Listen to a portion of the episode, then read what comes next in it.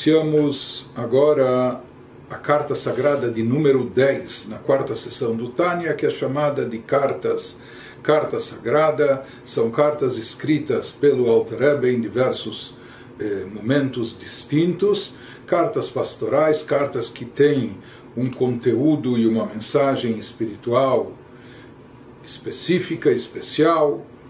E mais uma vez nessa carta nós encontramos aqui o Alter Rebbe com o objetivo de nos reforçar o conceito da tzedakah. Ou seja, mais uma carta que ele escreve conclamando eh, os seus discípulos, seguidores, a prática da tzedakah.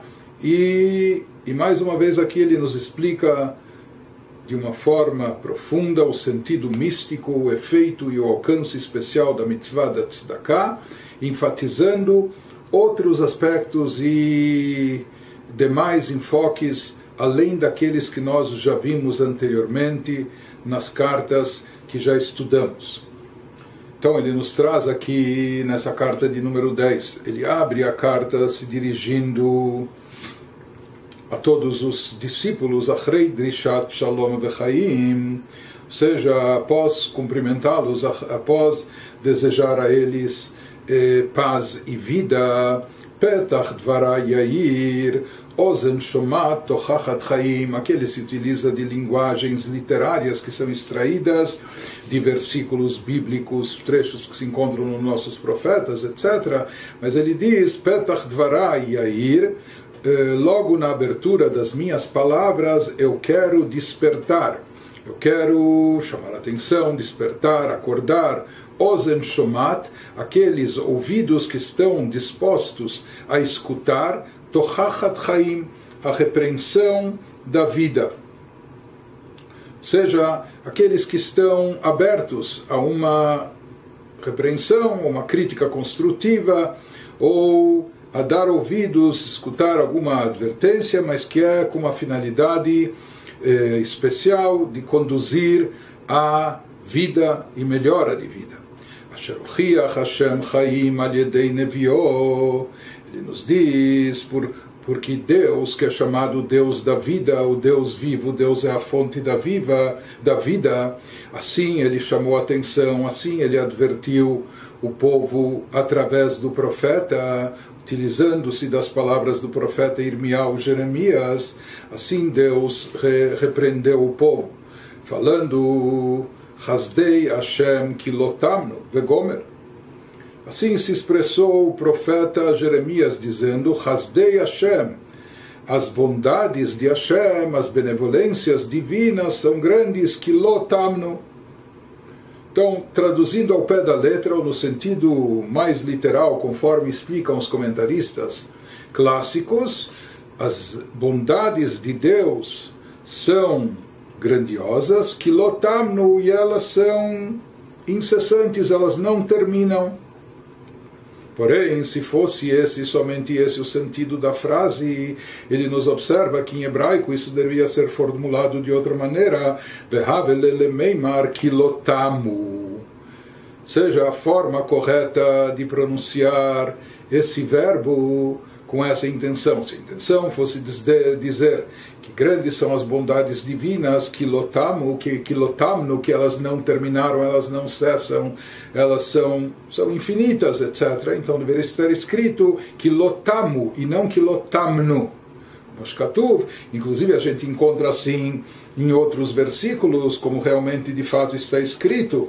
Nós encontramos numa outra citação, num outro versículo, ou conforme é trazido também no, no, na nossa liturgia, que lotamu hassadecha, pois as suas bondades, Deus, elas não terminam, elas são incessantes. Então, o sentido literal do versículo, ou seja, o que o versículo quer nos falar, de forma simples, é dizer que as bondades de Deus não terminam, elas são, são contínuas, são incessantes, etc.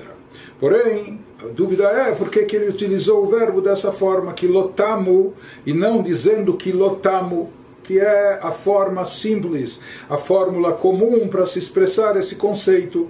Se apenas fosse a vontade do versículo dizer que as bondades de Deus não terminam, deveria estar escrito que lotamo, O que, que significa kilotamnu?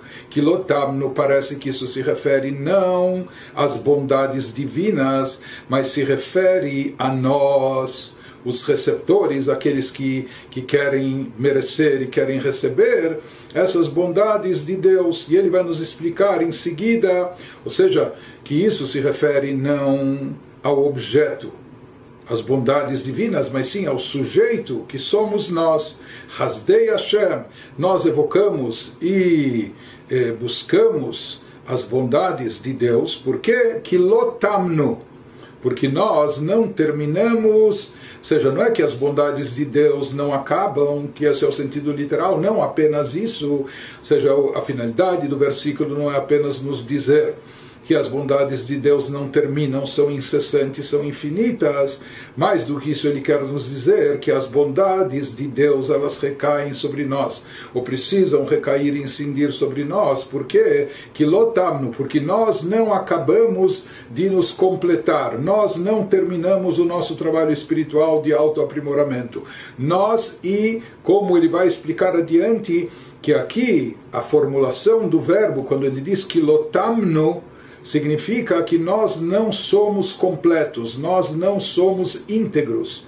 Assim como diz o versículo da Torá, Tamim tiei Mashem Lokecha, seja íntegro com Deus, procure agir de forma completa, seja, quando falar com Deus, não, não esteja falando da boca para fora, esteja alinhada tua mente, teu coração com tua boca, de certa forma isso significa integridade, seja a pessoa ser íntegra e completa, né? mesmo que não sejamos perfeitos, mas que busquemos a integridade, a plenitude, fazer as coisas de forma completa, eh, da maneira inteira como deve ser. Então, aqui ele nos diz que esse é o significado da palavra kilotam, no significado mais profundo, a mensagem adicional que extrai o Alter para nós, Hasdei Hashem, por que, que nós temos que recorrer a Hasdei Hashem, as bondades divinas, que lotamos, porque nós somos imperfeitos, porque nós somos incompletos, porque nós não terminamos o nosso trabalho espiritual, nós não concluímos o nosso serviço espiritual em relação a Deus. E essa explicação que ele vai nos dar, exatamente pelo fato de nós não sermos, isso significa que lotamno, que não somos tmimim, não somos íntegros e completos em termos espirituais, por isso nós temos que recorrer a Hasdei Hashem, as bondades de Deus. Ele continua elaborando esse assunto, nos dizendo: Veiuvan al Pimashkatu Bezor Akadosh. Nós vamos entender isso baseado naquilo que consta que está escrito no sagrado Zoar, na obra mística da Kabbalah, It Chesed Veit Chesed, a bondade e a bondade. O Zohar nos fala que existem distintos tipos de bondade. Existem diferentes categorias de bondade. Existe bondade, existe bondade. It Chesed Olam, existe uma bondade que é chamada bondade do mundo, bondade mundana, a bondade que impera no mundo, veit chesed ilaha, porém existe um outro tipo de bondade que é chamado no Zohar da bondade suprema, a bondade superior, Dehu Rav Chesed, que isso chama o Zohar de Rav Chesed, uma bondade ilimitada, uma bondade extremamente grande e limitada, Rav Chesed. Então, Zohar nos fala que existem esses dois tipos de bondade. Um é chamado de Chesed a bondade relacionada e vinculada com o mundo, ou seja, é um tipo de bondade que emana de, eh, de Deus, porém de forma, de forma proporcional à capacidade do mundo.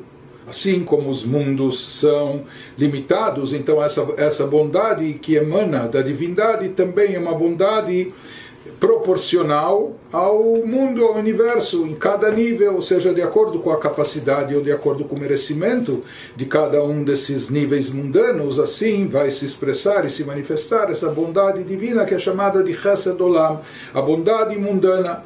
Yeshno, porém, o Zohar nos fala que existe também aquilo que é chamado de Chesed Ilaah, uma bondade suprema, superior, transcendental, que isso é Rav Chesed, uma bondade abundante, uma bondade infinita, sem limitações, sem limites.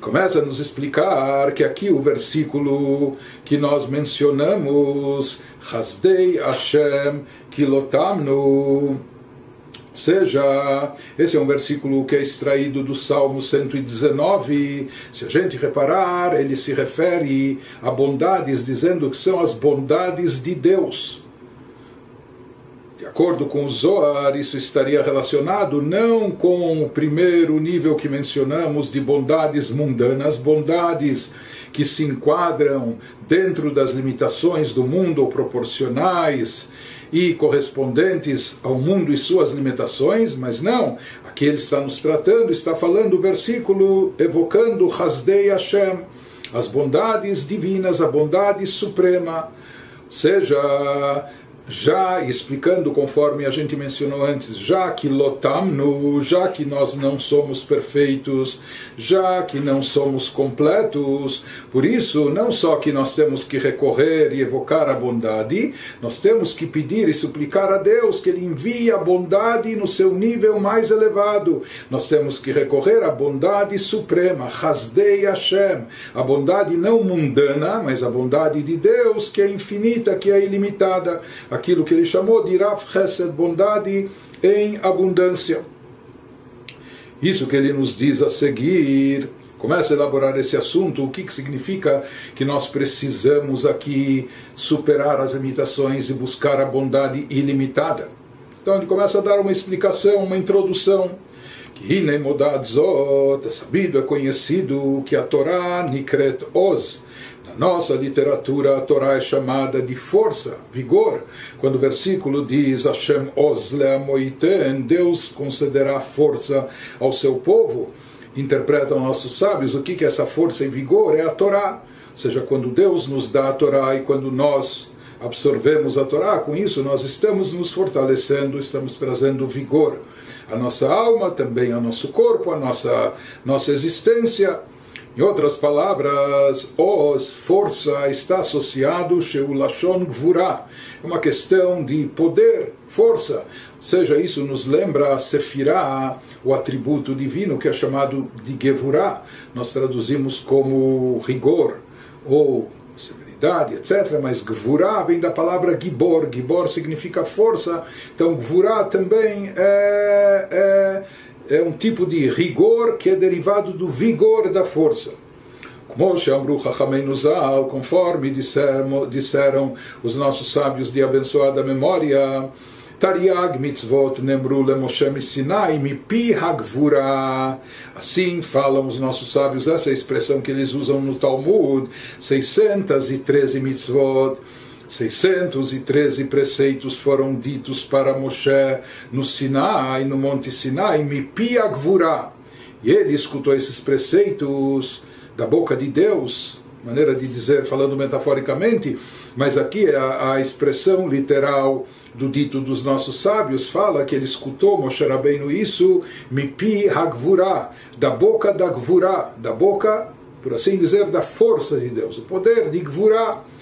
Em outras palavras, se entende daqui, por um lado, a Torá é chamada de Oz, Oz quer dizer força, isso está associado com Gvurá. As mitzvot também se diz que elas foram derivadas, nós escutamos isso da boca de Deus, mas da boca da Gevurá, seja da expressão divina que comunica Gvurá. Gvurá significa rigor, vigor, força, como dissemos o que dirtiv, mimino esh dat lamo, e também, conforme está escrito no versículo bíblico, que da sua direita, da sua destra, por assim dizer, do braço direito de Deus, nós recebemos em chamas o fogo de dat lamo, da Torá. Ou seja, a Torá nos foi dada de forma tal, da sua mão direita, uma Torá de fogo foi concedida, foi dada para eles, para o povo de Israel. E aqui também a Torá é associada com fogo. Então, ele nos trouxe aqui diversas fontes para nos dizer que a Torá está relacionada, está associada com o atributo de Gevurah, que significa rigor, vigor. Não é? Hashem Oz Lamoitem, quando, a Torá se refere, quando Deus se refere à entrega da Torá, ele diz que nos dá força, vigor. Oz significa força, está associado com Gvurá. Da mesma maneira, escutamos os preceitos Mipi Gvurá, da boca de Deus que expressa Gevurá, não é? o rigor. E também a Torá está associada com fogo e chamas. Então, isso que a Torá está associada com fogo como o versículo bíblico mesmo diz, né? por mais que no Talmud a gente encontra outros aspectos, né? já comparando a Torá com água, mas o que, que significa aqui essa simbologia de água e fogo? Nós sabemos que na Kabbalah água indica o atributo de Chesed, de bondade, enquanto que fogo está associado com o atributo de Gevurah, de rigor, severidade, de força, vigor. Isso explicando só de, de, de forma básica, eh, o atributo de Chesed, bondade, está relacionado com água, porque bondade é algo que se dá para tudo e para todos, sem distinção, sem condições, sem critério. Uma pessoa que é bondosa, então ele dá, ele gosta de dar, ele quer dar para tudo e para todos, seja uma influência sem limites algo que é dado e concedido, mesmo até para que quem talvez não mereça. Mas a pessoa tem chesed, tem bondade, é bondosa, então ela, ela dá e doa. Já o atributo de gvurá, de rigor, severidade, significa eh, agir com critério, agir com justiça, dar e doar somente a quem faz jus, a quem é merecedor. Então, nós vemos que se tratando dos poderes, dos poderes emocionais da nossa alma, então Chesed é um movimento, é, é uma tendência de se expandir, se alastrar. Ou seja, a pessoa quer dar, quer dar de si, quer dar para quem está fora e etc. Por isso, já que a pessoa é uma vontade de expansão, de dar e doar. Por isso, nós, quem é possuidor de Chesed, quem tem como característica maior Chesed, bondade, ele, ele dá para tudo e para todos. Já o atributo de Din e na alma da pessoa associado com eh, o predomínio da Sefiral do poder de Gvurá, isso já é um movimento diferente, ou seja, uma tendência da sua alma, o contrário, de ser mais criterioso, de se fechar mais em si, de não expandir, de só agir com muito critério, com restrições, etc. Por isso, a pessoa só concede quem, naquelas pessoas que prevalecem mais a força de Gvurá, ele só dá e doa com critério quando a pessoa, quando o outro é merecedor, quando ele faz jus ou quando ele tem que dar e doar. Né? Então, da mesma forma, se fala que esses dois movimentos da alma, o movimento de Chesed ou o movimento de Gvurá, eles estão simbolizados na natureza da água e do fogo. Nós sabemos que a água, por natureza, a chuva, ela vem de cima, ela cai lá de cima e desce até aqui embaixo. Ou seja, as águas que simbolizam as bênçãos divinas, elas saem de alturas celestiais, mas descem até os lugares mais baixos. Isso expressa e simboliza a atitude de chesed, que a pessoa dá de si, mesmo para quem nem, nem, nem mereça, para aqueles que estão lá embaixo, estão numa posição bem inferior de fato e realmente. Então a pessoa desce da sua altura, da sua grandeza e dá e chega até aquele que é bem inferior. Enquanto que a natureza do fogo é o contrário, a chama do fogo sempre está voltada para cima. Mesmo quando você segura a vela de cabeça para baixo, a chama dela vai pender para cima. Ou seja, a natureza do fogo é querer não baixar, não chegar para o que está inferior, pelo contrário, é de subir, ascender, se elevar, se desvincular daquilo que está embaixo é? e, e ascender e subir. Aqui ele nos diz no versículo que a Torá é comparada com fogo, isso significa o aspecto de Gvurá. Então nós vemos de diversas, diversos versículos e citações que a Torá tem um lado de Gvurá, tem esse lado de Gvurá que está associado com rigor, com critério, com justiça, etc. Porém, se a gente prestar atenção, num desses versículos mesmo, mesmos parece haver aqui um certo paradoxo, porque por um lado nós dizemos que a Torá nos foi dada como fogo, uma chama, e fogo está associado com Gvurá, mas o versículo começa nos dizendo Mimino Eshdatlamo, que do seu lado direito de Deus, por assim chamar, da sua destra, é que nos foi dada essa Torá de fogo. Mas daqui nós vemos que a Torá também está associada com o lado direito, e conforme trazido no Tikunei Zohar, na, na introdução do Zohar, Chesed Droayemina, o lado direito, a destra, o braço direito, é equiparado, é equivalente ao atributo de Chesed, de bondade. Então, aqui parece haver um certo conflito, uma contradição. A Torá é derivada de Chesed ou de Gvurá? A Torá está associada com rigor, critério, severidade ou com bondade, doação, expansão, etc. Nós vimos mais, mais referências que associam a Torá a Gvurá. Mas a, a a rigor, severidade, mas por outro lado, também a Torá está associada a Chesed. Como se concilia isso? Então ele vai nos explicar que de forma geral conceito da Torá, a essência da Torá é chesed, é bondade. Por isso, de fato, no Talmud, a Torá é comparada com água, ma'maim, yordim, makom gavoa, makom namuch, etc. Por essência, a Torá é chesed, é bondade. Porém, a forma, a forma dela ser processada, a maneira através da qual Torá, por essência, expressa a bondade divina. Porém, a forma dela descender, dela chegar até o nosso mundo, a maneira da Torá ser atraída até o nosso plano terrestre e ser entregue para nós, isso acontece através de um revestimento. A Torá se reveste também no atributo de Gevurah, ou seja, para a Torá poder chegar a nós de forma propícia a nós, criaturas humanas, para que a Torá possa chegar até nós de maneira, de maneira que a gente possa apreendê-la. Então ela passa pela Sefirah de Gevurah, ela se reveste em Gevurah, em rigor e critério então, isso que ele passa a nos, a nos explicar a seguir, Perush, ou seja, Torá, Mekorá, Beshorsha, Urak, Chesed Hashem. De fato, a Torá, na sua fonte, na sua raiz, a Torá, na sua origem, é bondade apenas e tão somente bondade divina. A expressão, ou seja, a Torá é uma expressão da bondade de Deus. Amechunim Beshem Yemin, isso que na Kabbalah é simbolizado, é chamado de destra do lado direito, ou seja, que a Torá expressa a bondade de Deus, Dehainu Amshachat Bechinat Elukotoid Barach, como nós falamos, aquele que tem chesed, ele dá, ele doa bastante, sem, sem, condições, sem pré-condições, etc. Da mesma maneira, qual o objetivo da Torá? Quando a Torá nos é dada, a Torá, as mitzvot, é poder atrair divindade a esse mundo ou seja, Amshachat Bechinat Elukutoid Barach, a Torá vem viabilizar que a gente possa desencadear e atrair da divindade, da essência de Deus, um brilho uma iluminação aqui mesmo para o nosso plano físico e terrestre,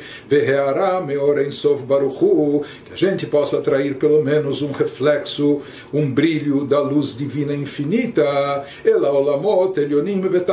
na realidade, quando a gente cumpre a Torá e Mitzvot, a gente está desencadeando e atraindo uma nova luz divina, uma, uma iluminação inédita, não só para nós, na nossa alma aqui nesse mundo, mas a gente desencadeia um efeito de luminosidade divina em todos os planos, nos planos superiores como inferiores.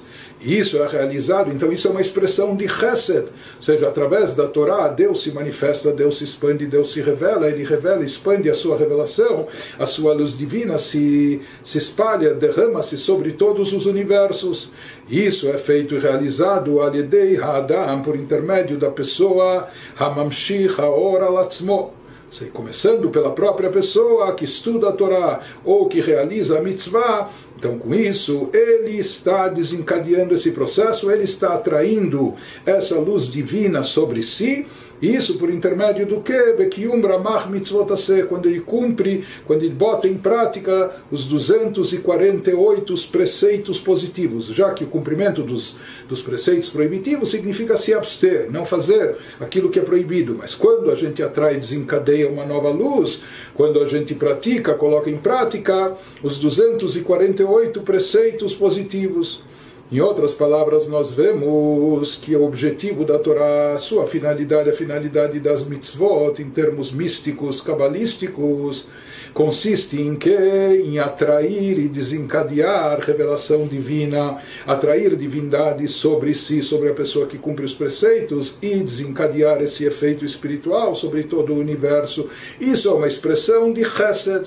Isso, dar, expandir, doar, revelar é uma manifestação de Chesed, da bondade divina, quando ele se propaga e é atraído por todos os mundos e universos.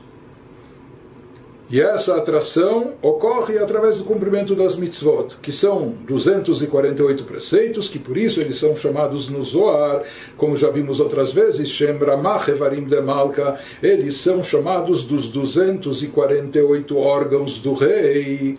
Ou seja, Perush, Ramach, Keilim, Ulevushim, para nos dizer que as mitzvot se constituem em recipientes para conter e captar a luz e a revelação divina, são chamadas de vestimentas, roupagem, através das quais brilha e se manifesta essa revelação, Meor Sof Baruchu, a revelação da luz infinita de Deus, a Melubash Bahem, que está revestida nas mitzvot, nos preceitos.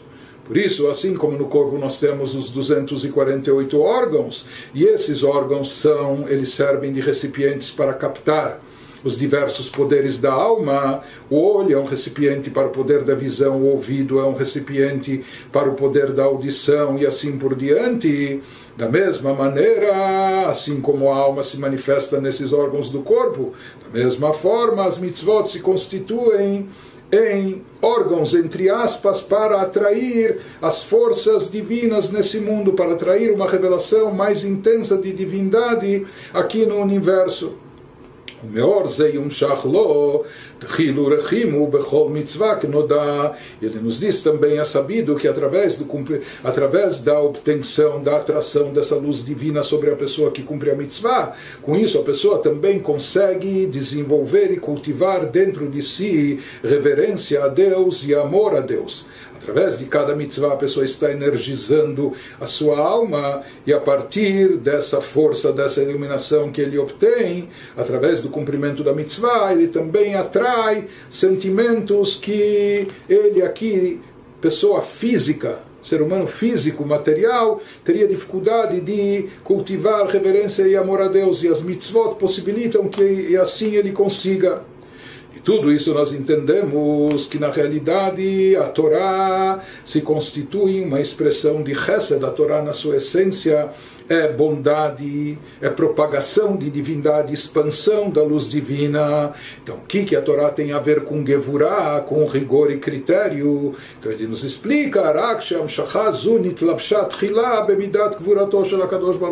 apenas que para poder chegar e descender até esse plano físico material nosso, a Torá tem que se revestir primeiro, tem que ser processada e tem que passar primeiro pelo atributo de Gevurah, de rigor, de critério de Deus. המכונה בשם אש, כינה לינגואז'י מיסטיקה שמדו דיפורו, שהיא בחינת צמצום האור והחיות הנמשכות מאור אינסוף ברוך הוא, כי היסוסי קונסטיטוי no tzimtzum, na condensação, no ocultamento, encobrimento da luz e da energia divina, que são derivadas, que são atraídas da, da luz infinita de Deus. Ou seja, por ser divina, essa luz é infinita, é ilimitada, e nós, seres humanos mortais de carne e osso, não somos capazes de conter uma revelação divina infinita, uma luz ilimitada. Portanto, até para o nosso bem, para o nosso benefício para o nosso favor, essa luz, essa, essa luz divina, essa energia, ela precisa primeiro ser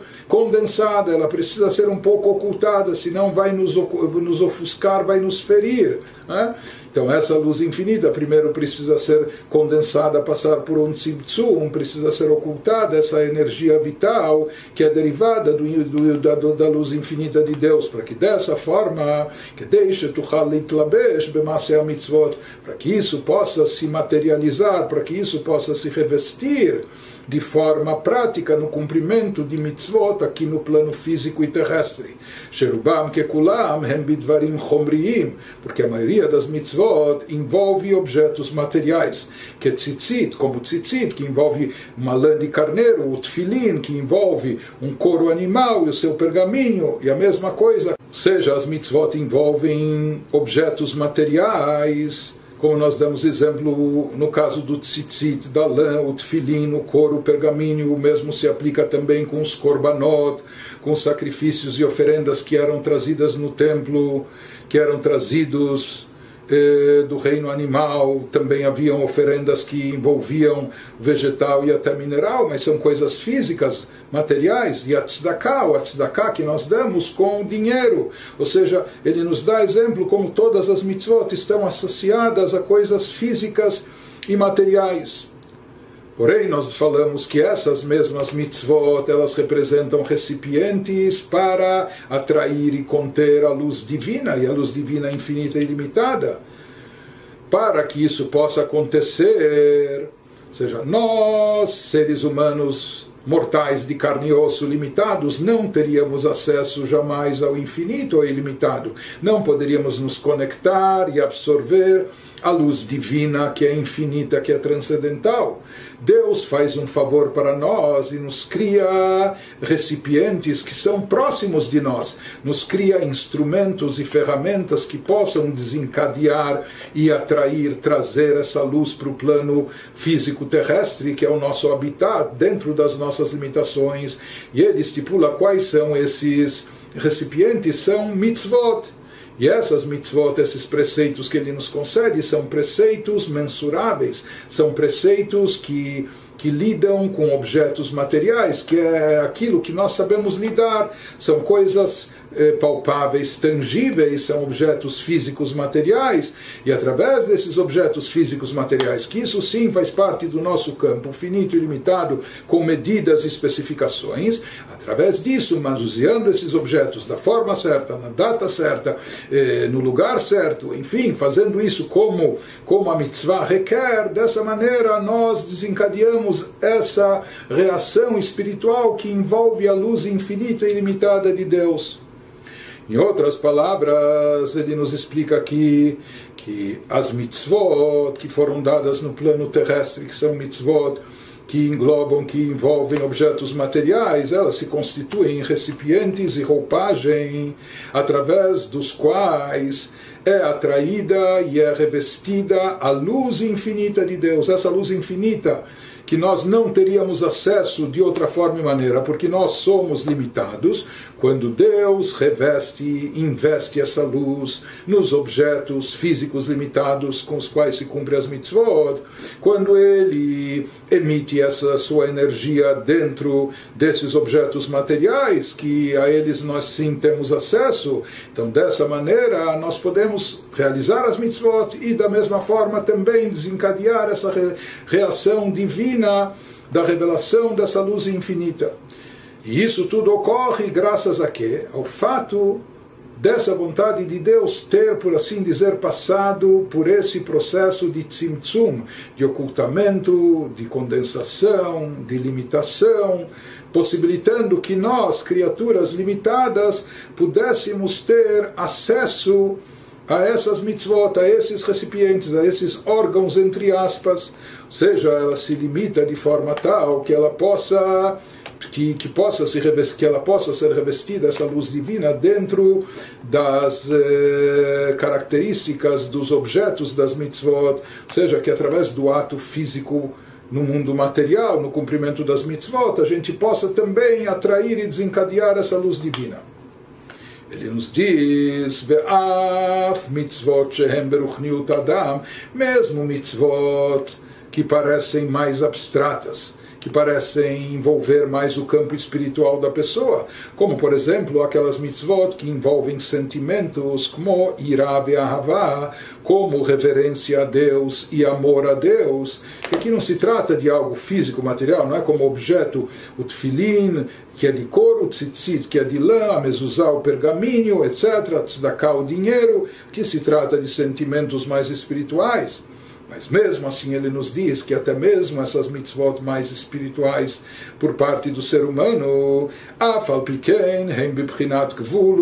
elas também possuem limite e medida,